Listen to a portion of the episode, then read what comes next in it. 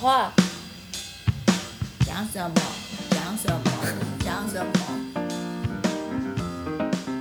好，那接下来就是，哎，乖乖的去当兵了吗？是这样？哎，后来没有去当兵，哎，我其实我已经进去成功连了，我也受训了三个礼拜了。但是那时候我中研院开设了一个国际研究生学程，所以我就参加了一个学程，就是第一届，弄到七月中才发录取通知。那可是我的是第一梯预关，所以我已经进去成功了。我本来是想说要就干脆把兵当完再说，那但是不知道为什么，就当兵总是很辛苦的，所以后来就。跑出来了，顶着光头，我就跑到中研院啊，开始啊我的那个博士班的研究学程这样子。哎，玉官不是要用考的吗？那你说玉官训终止，那你之后再当兵就会是一般兵，不是玉官了吗？对对对，没错。哦，可是你以后就要当真正的兵，而不是玉官，那不就更苦了吗？博士班毕业其实是自动就是玉官。哎，完美的打算，哎，这样还不错。好，所以那我们就先去念博士。好，既然都已经申请上了，那跟我们介绍一下这个国际研究生学程好了。因为中研院在你那个时候是刚开始开设，不过这个学程也一直 run 到现在，到目前都还有哈。那我们还蛮好奇的，在这样的一个国际研究生学程里面，你真的会有？国外的同学吗？那上课是不是也都用英文呢？在国际研究生学程，就是呃，专业院希望招收他们自己的呃研究生，而且是不限于国内的学生，所以他们希望可以收到国外的优秀学生。整个呃学程是用英文在啊进行的，申请的过程其实你也是需要给托福跟 GRE 的成绩的，所以基本上就是向国外申请这样子。那第一届进去的时候，我的同学们其实。其实都是台湾人，并没有真的讲英文的。但是我们第二届之后开始，就有一些讲英文的国外来的同学的学弟妹，或者是台湾人，但是他们是小时候在国外长大的，所以他们英文也是很溜。然后他们有兴趣来中研院做啊博士班的研究，所以开始会有一些啊越来越多的呃外国学生。那基本上我那我那一届就是还是台湾人，但是我们也是很努力的啊，尽量用。英文上课这样子，对，因为在老师就是老师跟我们都是要努力的，我们要尽量就是不要让自己讲中文这样子，还不错。中医院的资源真的是很一般大学没有办法比的，至少在那时候是这样子。其实我们当然知道中研院包山包海什么都研究哈，也包括了呃中国文学呀，是不是语言学也是啊？当然生物这边当然是不会少。那呃，有这个国际研究生学程的是哪一些科系呢？是全部都有吗？还是只有某些科系可以选择这样子？我刚进去的时候，其实是只有两个学程，一个叫呃，我的是生物物理学程，基本上都是跨系所的，所以是各个系所如果有跟生物相、生物物理相关的老师的研究室，都可以加入那个学程。我们是可以跨系所的研究，所以呃，我可以选择分生所，或是呃生医所，或者是生化所，或是植物所，或是化学所。只要他们的老师是在那个学程里面的，我们就可以啊，可以去选择那个老师当做自己的指导教授。那同时，我们的学程也是跟呃清大还有台大某几个系所有合作，也是可以去清大或者是台大找指导教授，所以是 joint 的。学程这样子，那我一开始的时候只有两个学程，一个是生物物理，一个是呃分子生物。那之后越来越多的系所，然后好像已经把啊中医院所有的系所全部都包进去了这样子。好，所以在博士班期间，你呃找的指导老师是哪一位呢？啊，邱继辉老师，那他现在是学术咨询委员会的主秘这样子。哦，基本上应该就是院长的幕僚长。去邱老师的实验室也是很意外的，因为我们第一年的时候是需要做。啊，lab rotation 就是要去选几间实验室，让你真的确认自己的兴趣是什么。那当时候我其实是一直想要进去王慧君老师的实验室学习 X-ray 的晶体绕射。那是因为要 rotation，所以我就跑去啊邱老师的实验室。因为邱老师的实验室是做质谱，然后又是做糖类生物学的。因为感觉那时候是显学的，每个人都在讨论糖类生物学。那我觉得质谱又是一个很好玩的啊仪器。啊，所以我就想说，哎，那我去那边 rotation 一下。那没想到后来就没有离开了，然后就是跟着邱老师做六年的时间。然后邱老师也是一个很很特别的老师，因为他其实是在马来西亚长大的呃华人，然后在英国 Imperial College 毕业，然后去美国当 postdoc，所以基本上他之前都没有来过台湾。他是因为有一个特聘研究员要来到中原生化所说。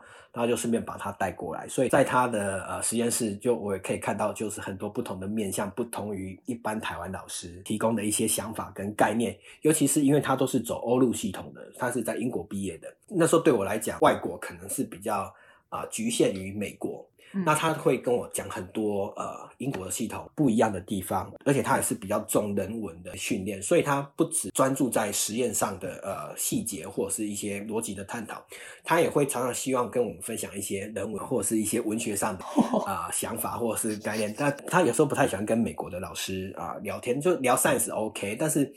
一些人文的方式，他就没有办法聊。那他很喜欢跟欧洲的老师们聊天，因为不只可以聊 science，他还可以聊 Odyssey 荷马史诗的东西，所以他就觉得比较有文化。所以后来也造成说，我们实验室毕业大部分往欧洲、往英国去的，而不是美国。我觉得是蛮丰盛的的一年，而且因为他是算是糖类生物学很早的一个专家，所以我也可以从他那边知道很多糖类生物学早期的一些故事。哇，听起来真的是学识很丰富的老师哎。而且因为我们质谱啊，data 其实都是数字，所以实验室每个人都是拿着计算机在那边一直按按着说，哎、算出来这是什么结构。那有时候觉得老师好像你知道半仙，你知道吗？算命的，就像把 人家拿罗盘，他拿计算。算机。对对对那你会有点后悔那个时候没有出国念博班吗？啊、有时候会后悔。那对学历不是保证，但是学历很重要。所以如果你是从一个国外大学毕业，你可能或许在啊、呃国外留下来的机会会比较高。但是因为邱老师跟国外也有很多连接，所以我其实是有去过日本大阪大学跟京都大学五个星期左右学一些不同的东西，并没有觉得说哦很可惜这样子。嗯，哎，六年吗？就是博士班是六年的学程，还是说每个人会不一啊，样每个人都会不一样，所以 depending on 你的速度这样子。那我的话，我就比较不才，所以花了六年才有有人比你更快吗？谁？啊，有我们有一个学弟好像四年就毕业了，对。哇，优秀哎！那总之呢，博士是拿到了，那之后你就要嗯哎乖乖去当兵了吧？对啊，对啊，所以就乖乖去当兵了，当的是替代役，对而且是研发替代役，类似以前的国防役。但是因为国防意义于法无据嘛，所以后来就改成研发替代役。要研发什么？一般的替代役可能会是去政府机构，什么户政事务所或是哪里。我分发的单位就是中研院 对，邱老师实验室，等于做博后就对了。对，就是等于是做博后。这个叫当兵之名，行博后之实啊！把国民义务尽完了之后，还是想要出国看一看吗？对对对，我看一下到底我的 level 在哪里。其实我有很多同学，他们都非常优秀，而且他们去国外念博士，然后有时候会分享国外的生活，我就开始也啊想着说我要去国外做博士后研究员。OK，现实总是残酷的，那时候就发现，哎，好像不是非常容易找到博士后的机会。这时候就会觉得说，哎、我应该要去比较好的大学 念个书，可是不是人生会容易一点点？所以在那时候会有一点觉得说后悔。后来还是就算好运吧，就让我找到一个在美国的博士后研究的机会。嗯你找了多久啊？大概花了快要一年的时间，而且常常是就石沉大海，蛮 frustrated 的。对，很挫折。对啊，哎，这边有漏了一个小小的故事哈，就之前有跟我们提到一下，他其实在当兵 slash 博士后的这一段时间里面，哎，结婚了，也生小孩，已经成家了，对不对？对，就生了小孩之后，台湾的俗语就是“传播紧谁家就是运气会好一点点。所以当我生了我儿子之后，诶，我真的就拿到美国的博士后机会。过了没多久，我又拿到日本的 JSPS 的博士后奖学金。因为我在澳洲有几个同事，他们真的也是怀孕之后拿到研究经费的，但是我们觉得 conclusion 是还是不要用这种方式拿到经费好了，因为 代价实在太大了。哎，其实你会不会觉得，如果宝宝晚一点来也不错啊？就是如果你已经到美国了，宝宝再出生，就有一个美国人儿子，哎，是不是也很棒？对啊，我带着我儿子出国的时候，他只有七个月，所以其实很多人都以为他是在美国出生，但其实不是。但是其实我去的是呃 University of Wyoming，其实 Wyoming 是全美国人口最少的一个州，可见它有多乡下。而且因为冬天很冷，因为它在高山上，所以我爸爸是很担心我全家会饿死或 冷死在那边的。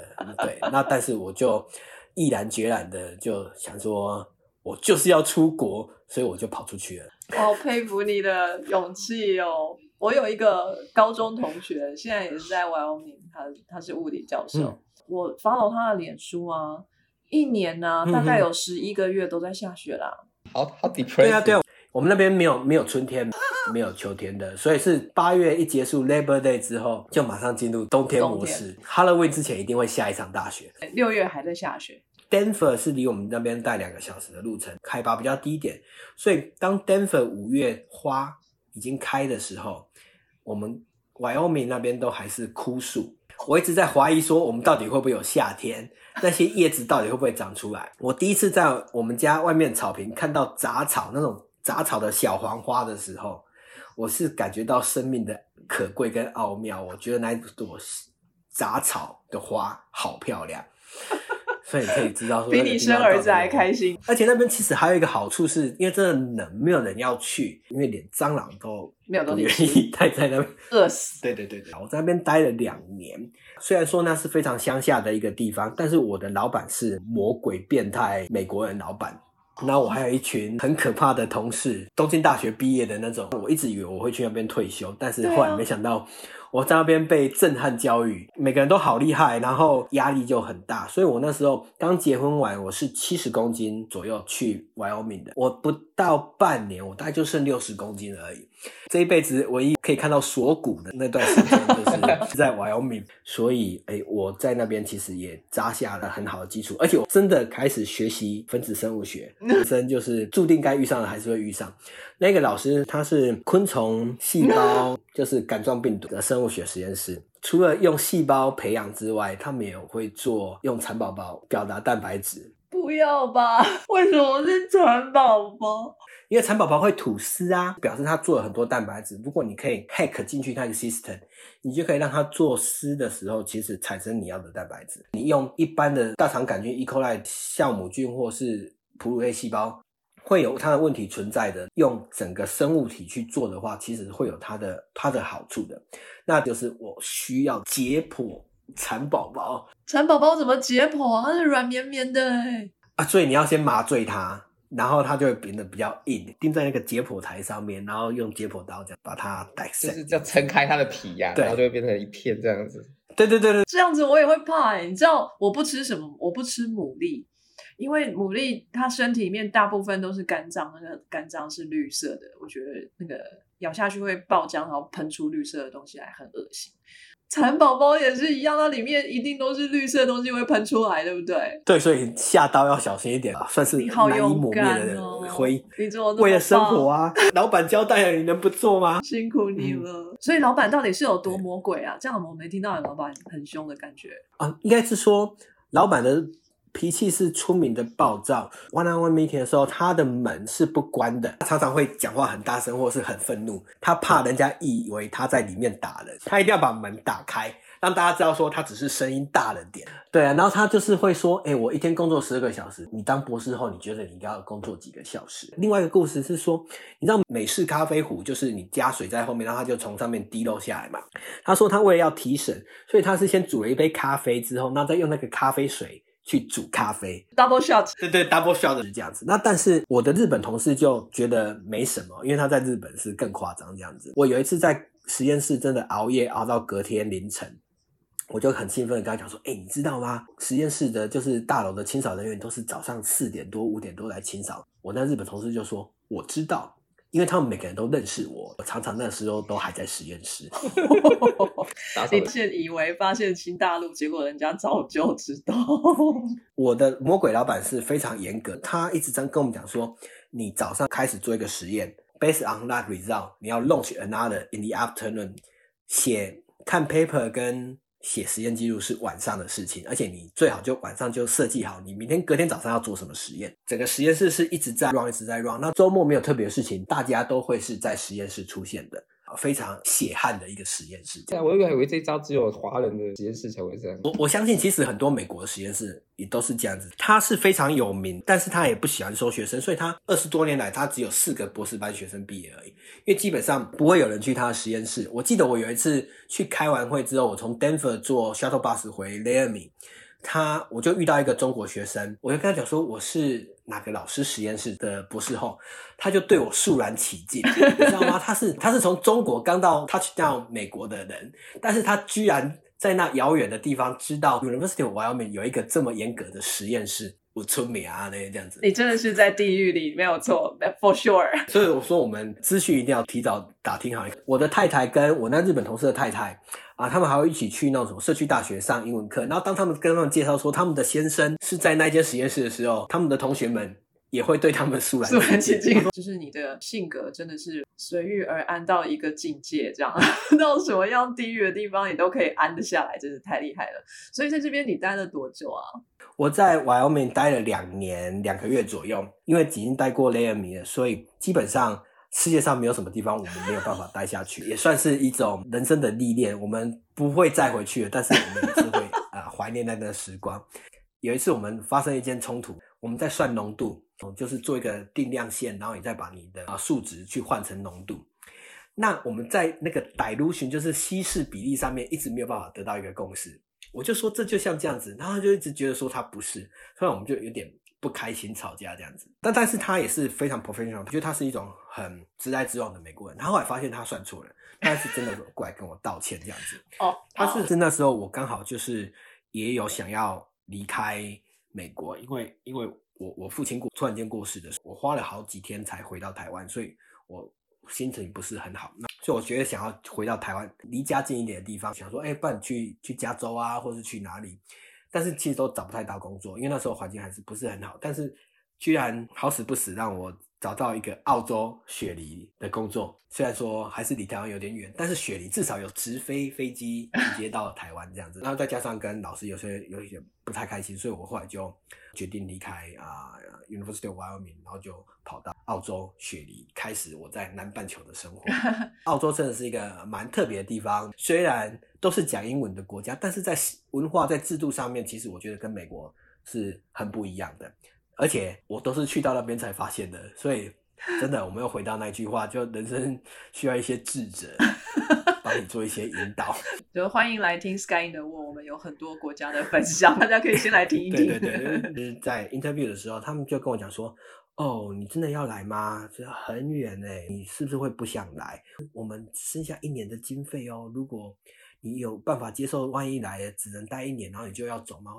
那我心中就想说。怎么可能？你只是随便讲讲的吧？只是想说你如果不喜欢我，你比较好摆脱我这样子。说不可能没有经费。结果我去了之后，我才发现，在澳洲跟你讲说没有钱，就真的没有钱。所以 真的人就会走喽。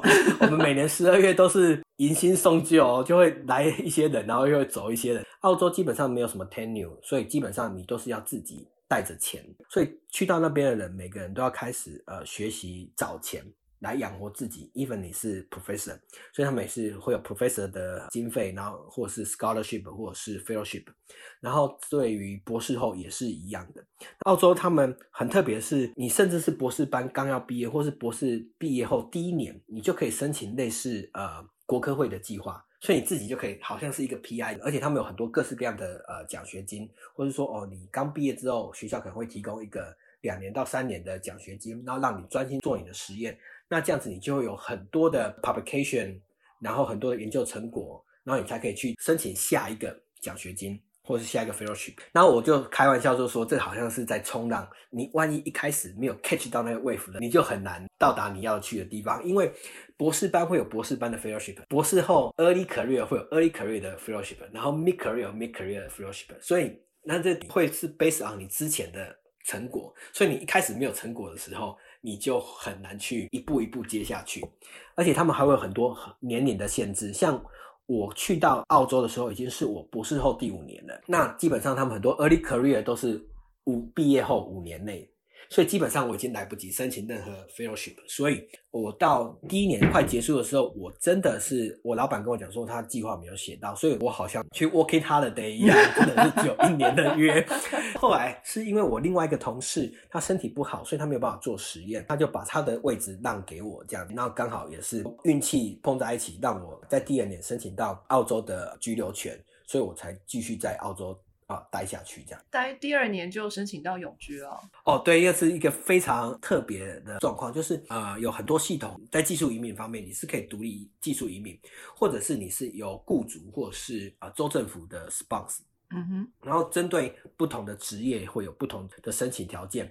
那呃，很妙的一件事情是，life science 或者是 biochemist。其实在澳洲并不是被很重视的职业，所以基本上他们是没有办法独立申请的。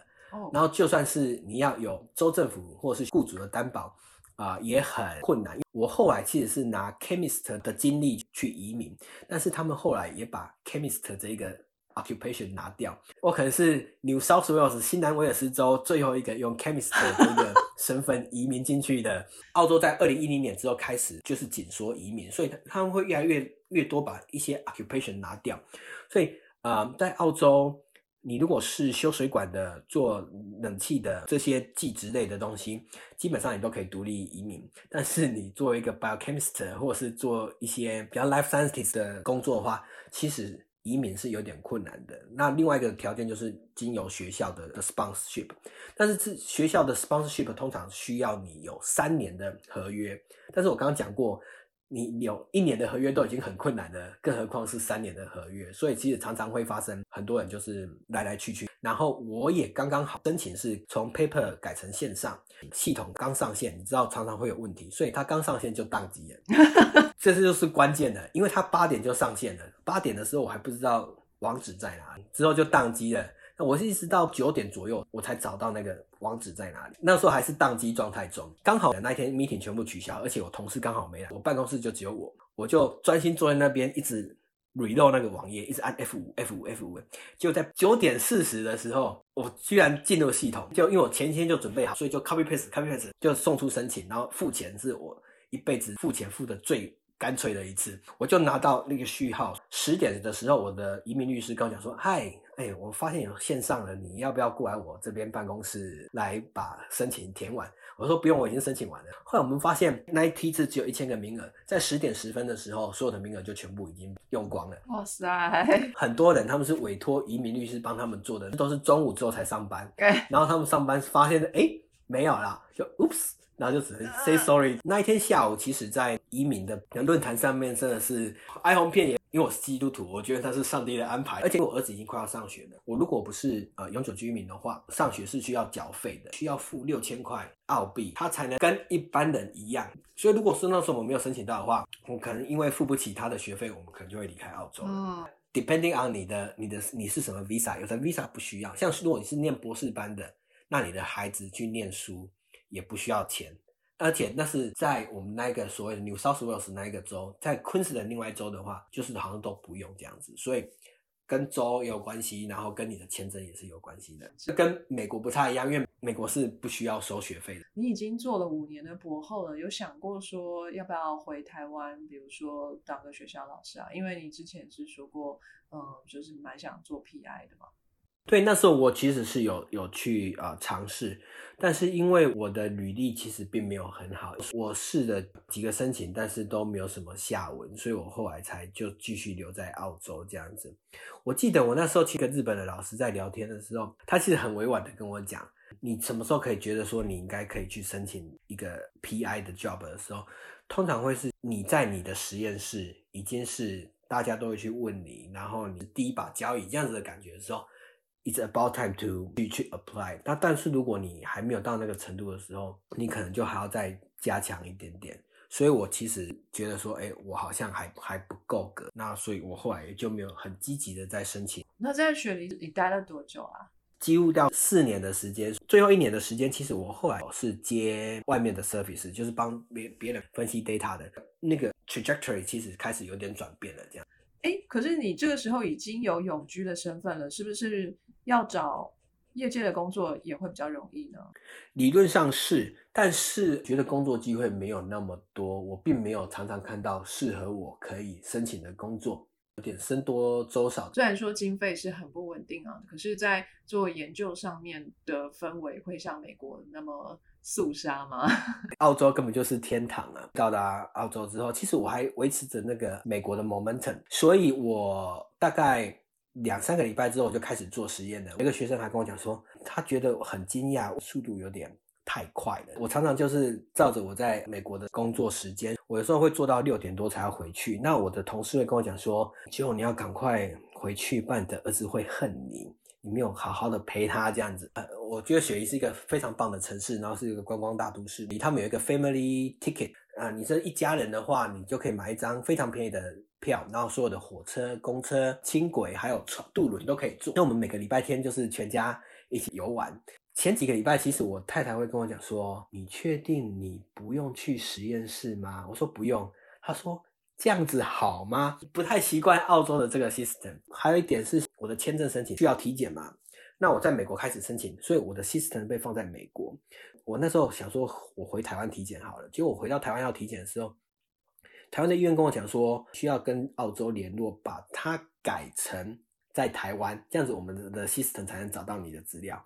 那我就赶快联络，就只是改个 system 而已嘛，从美国改成台湾，那是十二月十一号的事情。我一直到一月十号，终于改成在台湾。隔了一个礼拜，我就拿到签证了。然后我想说，我拿到签证，我就要赶快报道啊，因为我本来是一月二号要报道，现在已经一月十几号了，我还不赶快报道，怎么可以呢？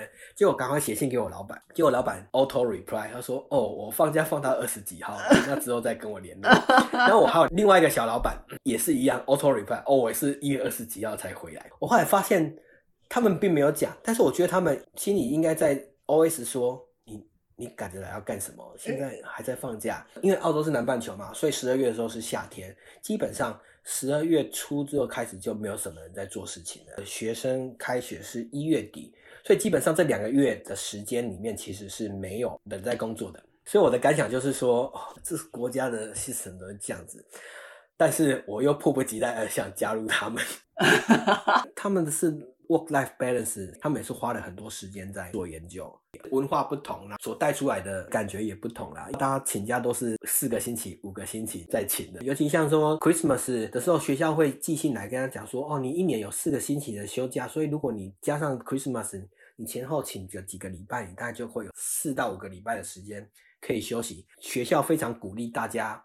啊，有一段很长的休息时间，让自己可以重新再充电，然后来好好做工作。这跟我在美国的感觉比较不一样。我之之前在 Wyoming 的时候，老师是觉得说，你放假要干什么？那你觉得哪一种比较好？你现在的状态是在中间吗？对，我觉得现在在加州，呃，在湾区这边的的速度，我觉得刚好是是差不多的，就是没有像在 Wyoming 那么 intense。那但是。呃，在澳洲的话，我是觉得有时候有点太慢一点点。我还蛮啊享受现在的工作状态。生活上来讲的话，真的还是澳洲非常不一样。尤其因为我后来离开雪梨之后，我是去黄金海岸，它是一个度假的城市，所以有非常漂亮的海边。在昆士兰离 Brisbane 大概是只有四十分钟的车程。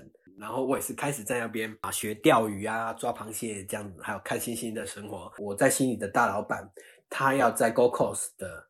成立一个新的团队，所以就把一组人从德国跟一组人从悉尼带去 Go Coast 这样，在那边去设一个核心实验室吗？对对对。可是后来我新的老板希望我用在。啊，Wyoming 学到的分身技术，建立酵素的仓库，所以大家可以用那样子的方式来合成各式各样的糖类。像在呃 COVID-19 开始之后，我们那边也有一间 HIV 的实验室，然后他们就赶快把他们的 research direction 转成是 SARS-CoV-2 的 study，所以我是在很短的时间内就帮他们把。Spike protein 表达出来，让他们可以去做一些啊研究，因为 Spike protein 上面有很多糖类嘛，也也算是有应用到这样子。嗯，蛮有趣的。那这一段时间听起来，哎，你也有产出，然后生活也很平衡，怎么会想要到美国来啊？就 感觉这样就很棒啊。但是大老板快要退休了，所以我会开始担心我的那个 job security。那另外一点是，我不做研究，但是我做技术资源。那我在那个那一段时间内，我其实帮很多同事，他们之前表达不出来的蛋白质，我帮他们表达出来；他们做不出来的一些技术，我帮他们 set up，我们帮他做出来。然后呃，他们没有的东西，我帮他们变出来。那我就觉得说，哎。或许这才是我的专长，因为我的背光换算是比较广一点点，从质谱从不同的方向我都会一点点，我也是非常 enjoy 这样子帮人家解决他的技术上的问题，所以我在想说，我会不会其实是比较适合呃做到业界，而不是做研究这样子。那时候其实本来想说，那我是不是有办法自己开公司？你知道生活很悠闲，就不会那么积极的去做，但是。人生就是这样子嘛。当我以为就这样子的时候，啊，去年大概三月的时候，居然在 LinkedIn 上面有一个啊猎人头的 recruiter 来找我说啊、我们需要有人做糖类蛋白质的质谱，在 South San Francisco 听起来很棒，但是我觉得说。不太可能啊，因为美国人才济济，怎么可能需要千里迢迢的跑到澳洲找一个名不见经传的人？但是后来越聊越多，多，而且我也去看一些公司的 background，而且发现他是 co-founder，就是 UC Davis 老师或是 Stanford 老师，都是在我们 Geico 八局界是赫赫有名的老师，所以我觉得哇，这是真的是一间有这样的公司。然后我就会想说，那我之前觉得说这是很基础的研究，那怎么他们有办法把它变成一个产品，成立一间公司？啊、我就很想加入这个团队。那嗯那这中间也有一个关键是说，签证会是一个很大的问题，因为工作签证其实是很难拿到的。尤其是我那时候四月 H1B 的申请已经结束了，但是因为我其实已经入了澳洲籍，然后澳洲跟美国之间其实是有一个啊 treaty 的，是有一个呃协定的。啊，美国帮澳洲人设立了一个特别的签证类别，叫 E3，只有澳洲公民可以申请。那它就像 H1B 一样，而且但是它的申请程序比 H1B 简单非常多。那再加上最重要的是，它虽然有名额限制，但是因为澳洲人并不喜欢去美国，所以那一个名额自从他们设立之后，从来没有满过。不像 H1B，H1B 每年是八万人嘛，都有四十万人去申请，E3 大概一年有一万零五百个，但通常最多用到五六千个而已。所以我五月初签了 offer 之后，我我七月初就拿到签证了，这这算是很快。而且他的他我会七月初才拿到，是因为那时候在 COVID 的时候，州跟州之间会关边界，所以这个州的人民没有办法去另外一州。那那时候我是在昆士兰那一州，它并没有美国领事馆，而且雪梨那时候是重灾区，所以你去了雪梨你就没有办法回去昆士兰。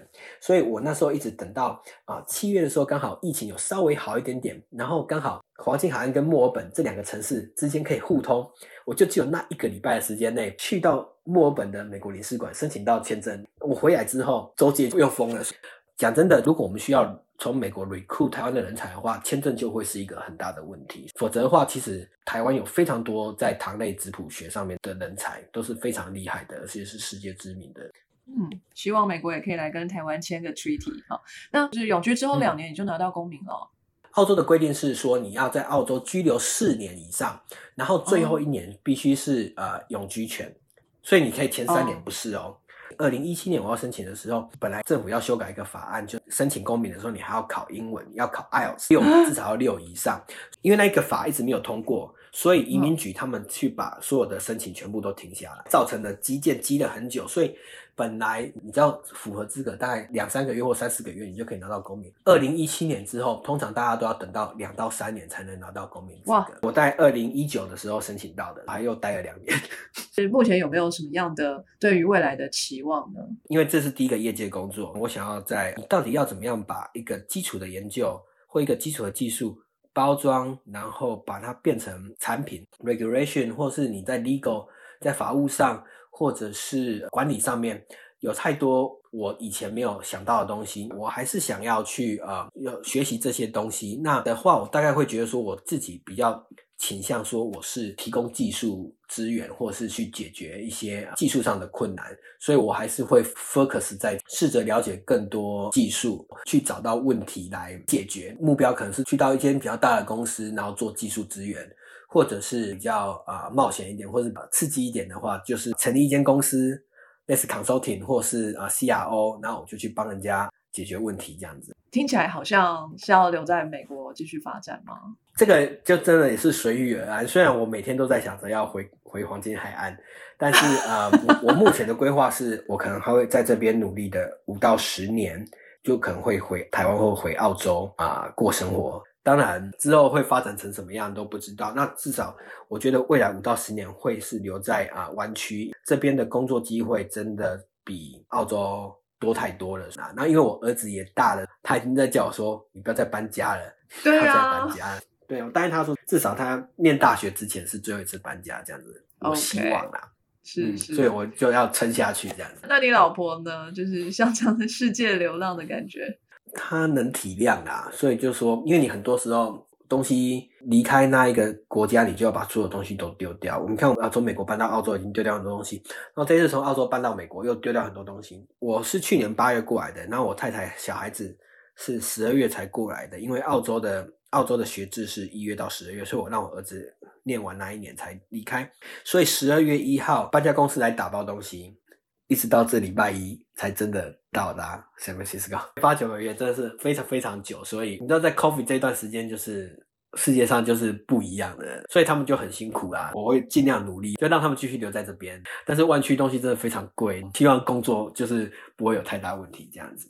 哎，那你身份的部分，你是也还要再申请美国的身份吗？这个话我就还在思考中，因为 E three 的签证其实 E three 是它不是 immigrant intended。另外一点，其实是因为 E three 这签证另外一个很特别的地方，它虽然只有两年一签。但是它是可以无限期，就是说，如果你还是继续待在同一家公司的话，你下一次 renew 的时候，它是不算那一万零五百个名额的，基本上你可以待十几二十年是没有问题。OK，谢谢你精彩的分享。那那我们的节目最后都会要问一下我们的受访者，呃，有没有要给现在正在人生的十字路口上的，比如说研究生呢的一点这个人生的建议，就是他们要抉择应该要踏入社会，还是要继续留在学界里面这样子。以你现在经历过这么多事情之后，呃，你会给他们什么样的建议呢？因为我的人生我没有什么目标，所以真是随遇而安。那但是回过头看的话，很多事情其实那些点其实会连在一起的。那有些你自己努力过的事情，可能你觉得不重要，或是在那当下好像没有什么用，但是后来也也发生了功效。就像说我在啊 yomi 学的分子生物学，其实后来在我申请澳洲的永居权，跟我在后来在 Go Coast 的的生活其实是有非常大的关系啊、嗯，所以我觉得人生最好的话是在每个转折点的时候，其实是尽量去寻找资讯啊、呃，问一些前辈或一些啊、有经验的人，去把那未来可能的方向看清楚，然后试着根据自己的个性去选择怎么走下一条路。那既然走了，你就把现在要做的每件事情做好，或许你现在努力的一些东西，哪一天哎搞不好就会啊需要用到它，那就把那些点会连成一条线，所以尽量去扩张自己的知识，然后去看自己的见闻，然后这样子的话，我们可能就会有知道未来有哪些路可以走，那我们才能根据自身的的状况或自己的个性去选啊哪一条路。就像我一开始一直觉得我要走学术，那但是花了这这么久时间，诶，我突然间发现其实我好搞不好比较适合走业界。那我也还好，是因为我有这个机会转到业界，否则我会变成说是。你知道有业界的 mindset 或是业界的技术，但是在学界可能就会比较不好发挥或是什么的，所以基本上就是努力当下，然后尽量去，希望在每个阶段都可以找到一个智者去帮你做一些引导，然后看一下啊怎么样啊做出选择，然后所以像像听我们的 podcast 就也很好啊，就是可以知道说，哎，澳洲怎么样，然后欧洲怎么样，美国怎么样，然后不同的呃领域、不同的呃职业或是不同的阶段都有不同的分享，那至少。今天这个 podcast 的人就知道说，哎，澳洲是长这样子的，居然有一个很特别的签证可以跑来美国。Eventually，我们就会会到那里这样子。谢谢 Joe 还帮我们打广告哈。对我们的一些专访也是希望能够多分享一些呃国外的呃经历跟怎么样在国外求生存 的一些法则给 Chinese speaker，希望可以提供大家一些参考跟帮忙。虽然有一些呃时运时运啦，当初有，现在也没了，这样啊，对，但是也是有可能有一天又回来啦，对不对？嗯，没错没错。所以对啊，因为澳洲刚好上个月换政府了，所以就刚好政党轮替，所以会会不一样啊。我就像这种 podcast，让我们知道说外国的生活是怎么样。啊，知道说，哎，原来有这种可能性的时候，很多问题其实就会豁然开朗。好，今天非常谢谢 Joe 跟阿当的时间，那跟我们分享了非常的多，很精彩，很精彩。大家也得到这个机会，一窥这个业界的生活样态。哈，那不管你现在是在哪一个阶段，在学界还是在业界，在台湾还是在国外，呃，也都非常的欢迎你来跟我们一起分享你的经验。哈，那今天就谢谢两位的时间，我就先跟大家说声再见喽，拜拜。拜拜，谢谢。非常感谢各位听众的收听和支持，特别要感谢各位赏杯咖啡的朋友，在 First Story 上的 Costy Lover、Jane 以及匿名赞助者 Patron 上的 E Chen Wu Newton、Catherine、Evan Wang、Eddie Hu、一圈 Wu、Elliot Ferret、Adam Joe、Ernest、Nikki Hu 以及 Howard Su。Sky in the World 在各大 Podcast 平台都能收听得到，Anchor、SoundOn、Spotify、Apple Podcasts、KKBox 都能搜寻得到 Sky in the World 的节目。另外，Sky in the World 也会在脸书页面以及 Instagram 上分享科学家的八卦、科学新知，还有编辑们的日常给大家。有任何问题以及意见，都可以在各大平台上留言，让我们知道，我们将竭尽全力为您寻找答案。欢迎追踪分享 Sky in the World，让更多人知道有趣的科学哦。